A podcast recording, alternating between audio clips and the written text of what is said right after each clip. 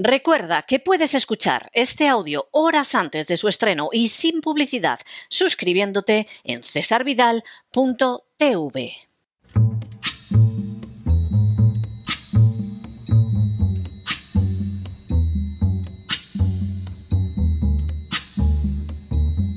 La voz con César Vidal, desde el exilio.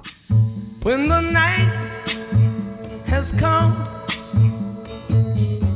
and the land is dark and the moon is the only light we'll see. No, I won't be afraid. Oh, I won't be afraid just as long as you stand, stand by me. Muy buenos días, muy buenas tardes, muy buenas noches y muy bienvenidos a esta nueva singladura de La Voz. Soy César Vidal, hoy es el lunes 8 de mayo de 2023 y me dirijo a los hispanoparlantes de ambos hemisferios, a los situados a uno y otro lado del Atlántico y como siempre lo hago desde el exilio.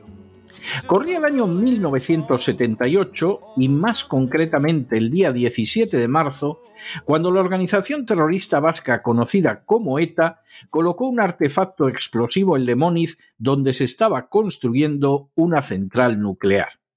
Era una de las 246 acciones terroristas perpetradas contra el lugar, y que en este caso concreto dejó el saldo de dos asesinatos, dos empleados llamados Andrés Guerra y Alberto Negro. Además, resultaron heridos otros 14 trabajadores. Alberto Negro trabajaba como ajustador en la central de Lemóniz y aquel día entró en el turno de tarde. Su esposa ese día no se despidió de él.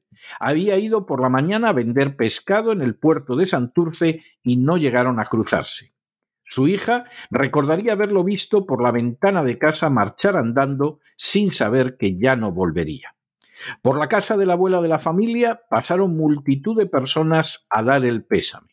Entre las visitas destacó la de un sacerdote de Portugalete, municipio del que era natural Alberto Negro, que comunicó a la hija que quería transmitirle el pesar por parte de ETA, que su intención no era que muriera ningún trabajador, que la culpa había sido de la central telefónica de Lemóniz por no avisar a tiempo y que Alberto Negro había sido a fin de cuentas un daño colateral.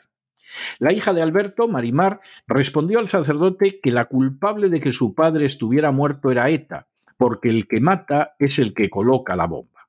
A continuación, echó de la casa al clérigo católico, que como tantos clérigos católicos antes y después, era un colaborador de los asesinos de ETA. Hasta 1995, ya con el gobierno de Aznar, Alberto Negro apareció como fallecido en accidente laboral y no como víctima del terrorismo. Desgraciadamente, no fue la única persona cuya vida se goeta cobardemente en relación con la central de Lemóniz. Este fin de semana fue el aniversario del asesinato de Ángel Pascual Mújica a manos de la organización terrorista vasca ETA. Sin ánimo de ser exhaustivos, los hechos son los siguientes. Primero, durante el régimen de Franco, Iberduero comenzó la construcción de una central nuclear en las Vascongadas y más concretamente en Lemóniz. Este paso pretendía dotar a España de una mayor autonomía energética y contó con paralelos en otros lugares de la península ibérica. Segundo, contra la construcción se manifestaron algunos grupos ecologistas, pero sobre todo la organización terrorista ETA, que en junio de 1977 colocó la primera bomba en las dependencias de la central. Tercero, en 1978, otra bomba de ETA acabó con la vida de los trabajadores Andrés Guerra y Alberto Negro. Cuarto, en 1979, ETA asesinó a otro trabajador llamado Ángel Baños. Quinto, el 29 de enero de 1981, día de la dimisión de Alfonso Suárez como presidente del gobierno, ETA secuestró al ingeniero José María Rían, que dirigía la construcción de Lemóniz cuando abandonaba las instalaciones de la central. Los terroristas exigieron la demolición de Demóniz en una semana para liberar a Rian y al no cumplirse sus exigencias asesinaron de un tiro en la nuca al que era ingeniero jefe el día 6 de febrero. Sexto. El asesinato fue aprovechado por el gobierno autonómico vasco, controlado por el Partido Nacionalista Vasco, para conseguir que en abril de ese mismo año el gobierno central le transfiriera la competencia sobre energía, industrias y minas al Departamento de Industria del gobierno vasco. Séptimo. A continuación, las autoridades vascas encargaron estudios sobre la seguridad del proyecto. Los trabajos de una comisión de encuesta tenían que concluir antes de diciembre de 1981, fecha prevista para la realización de un posible referéndum sobre la permanencia de la central. El gobierno vasco actuaba así fuera de la ley al no tener competencias, pero aprovechaba la situación para intentar apoderarse del control energético de las Vascongadas. Octavo. En esas mismas fechas, la Fundación FOESA publicó una encuesta acerca de los deseos de la población vasca en relación con la autonomía, el separatismo y la violencia. Los resultados revelaban que el 17% afirmaba que los terroristas eran fundamentalmente unos patriotas, mientras que un 33% los consideraba unos idealistas. Solo un 8% los veía como unos locos y solo un 5% como criminales. En otras palabras, al menos el 50% de la población de las Vascongadas no tenía ningún sentimiento negativo hacia los criminales de ETA. Noveno. El 15 de enero de 1982, en Consejo de Ministros, el gobierno de la UCD desestimó que pudiera celebrarse un referéndum sobre el futuro de la central nuclear. Décimo. El 22 de marzo de 1982, las autoridades vascas acordaron que la central continuase su puesta a punto y que entrase en funcionamiento en 14 meses, es decir, en junio de 1983. Un décimo. La respuesta de ETA fue asesinar al director encargado del proyecto de Lemoniz, Ángel Pascual Mújica, el 5 de mayo de 1982. Duodécimo. Ángel Pascual había recibido con anterioridad una carta de ETA anunciándole que iban a matarlo. La reacción de Ángel Pascual fue enseñársela a su hijo Íñigo y decirle que si le ocurría algo tendría que hacerse cargo de la familia. Su hijo tenía entonces tan solo 17 años. Décimo tercero. Ángel Pascual no estaba dispuesto a dejar su puesto de trabajo hijo de exiliados, había comenzado a trabajar a los 14 años y le había costado mucho esfuerzo el llegar a aquella posición. Décimo cuarto. Ángel Pascual fue acribillado por los terroristas de ETA que dejaron tras de sí 35 casquillos de bala. Una indescriptible desgracia cayó sobre su vida y sus huérfanos. Iñaki tendría que soportar incluso unos días después que uno de sus compañeros de colegio le dijera que el asesinato de su padre había sido un mal necesario. Décimo quinto. Los asesinos de Ángel Pascual nunca fueron detenidos. El crimen quedó sin esclarecer y ya prescrito. Su viuda padece de Alzheimer y es posible que la terrible enfermedad la libre del dolor inmenso de unos recuerdos pavorosos. Décimo sexto.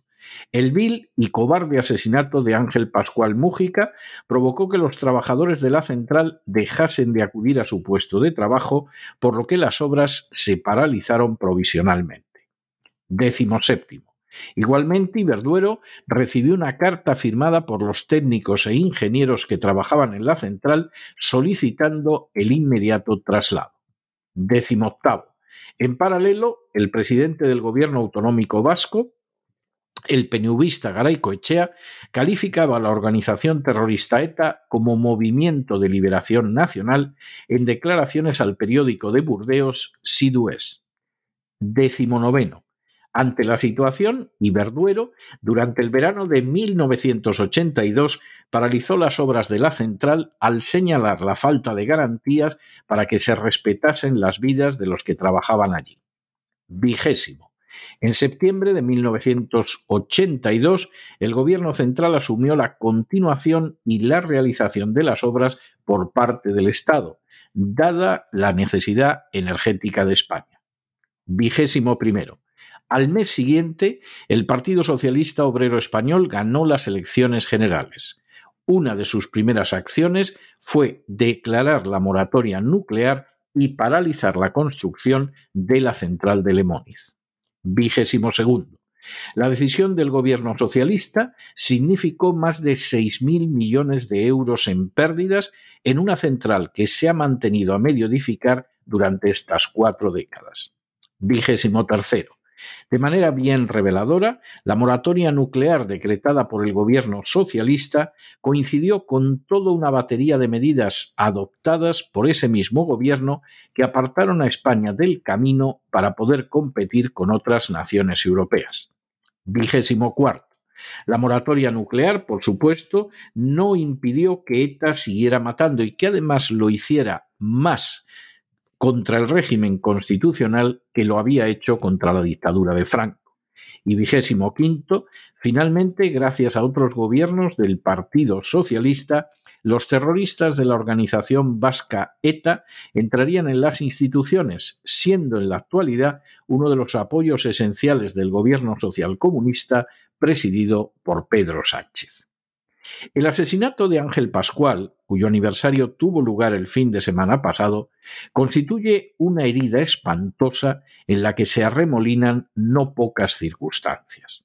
En primer lugar, la existencia de un nacionalismo vasco al que se le había concedido un estatuto de autonomía y que aprovechaba de la manera más criminal las acciones de ETA para conseguir nuevas cuotas de poder. Ese nacionalismo indigno, cobarde y miserable consideraba una organización de asesinos como un movimiento de liberación nacional y no dejó de apoyarla durante las décadas siguientes, creando incluso un relato que emblanqueciera a los criminales y olvidara a las víctimas. En segundo lugar, la existencia de todo un sector social que respaldaba a los asesinos de ETA, que en esa época no era menos de la mitad de la sociedad vasca y que incluía de manera innegable a sacerdotes y obispos que o formaron parte de ETA o le dieron amparo en sus parroquias o ayudaron a cobrar el dinero de los rescates de secuestrados o escondieron sus armas o la justificaron ante la sociedad, abogando siempre porque el peso total de la ley no cayera sobre los criminales.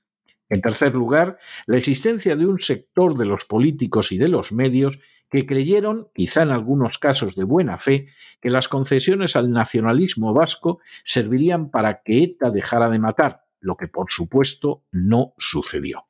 En cuarto lugar, la inoperancia de las instituciones para proteger a los ciudadanos españoles, y no solo por los asesinatos que no se pudieron impedir, sino también por los crímenes que nunca fueron esclarecidos, que nunca fueron juzgados y que nunca recibieron castigo. En quinto lugar, la existencia de poderes ocultos que aprovecharon las acciones de ETA para debilitar más a España, obligándola a adoptar decisiones que iban en contra de sus intereses nacionales. En sexto lugar, el papel que en esa siniestra situación tuvo un partido socialista que sirvió de correa de transmisión para decisiones adoptadas en despachos situados fuera de España, entonces para debilitarla y ahora para convertirla en una colonia más de la agenda globalista. Y en séptimo lugar, la cuenta pendiente que la sociedad española sigue teniendo con unas víctimas que en centenares de casos no verán el castigo de aquellos que troncharon sus vidas y que se merecen, como los familiares de Ángel Pascual, y hoy, como siempre, memoria, dignidad y justicia. Todas esas circunstancias deben ser tenidas en cuenta y no pueden ser pasadas por alto por la memoria, la dignidad y la justicia que merecen las víctimas de ETA y sus familias, pero también porque España continúa siendo moneda de intercambio para beneficio de siniestros intereses internacionales y medro indecente de políticos y furcias mediáticas. Pero no se dejen llevar por el desánimo o la frustración, y es que a pesar de que los poderosos muchas veces parecen gigantes, es solo porque se les contempla de rodillas y ya va siendo hora de ponerse en pie. Mientras tanto, en el tiempo que han necesitado ustedes para escuchar este editorial, la deuda pública española ha aumentado en más de 7 millones de euros y una cifra no pequeña va destinada a que gente que ha pertenecido o pertenece a la organización terrorista ETA viva de las arcas del Estado. Muy buenos días, muy buenas tardes, muy buenas noches. Les ha hablado César Vidal desde el exilio. Que Dios los bendiga.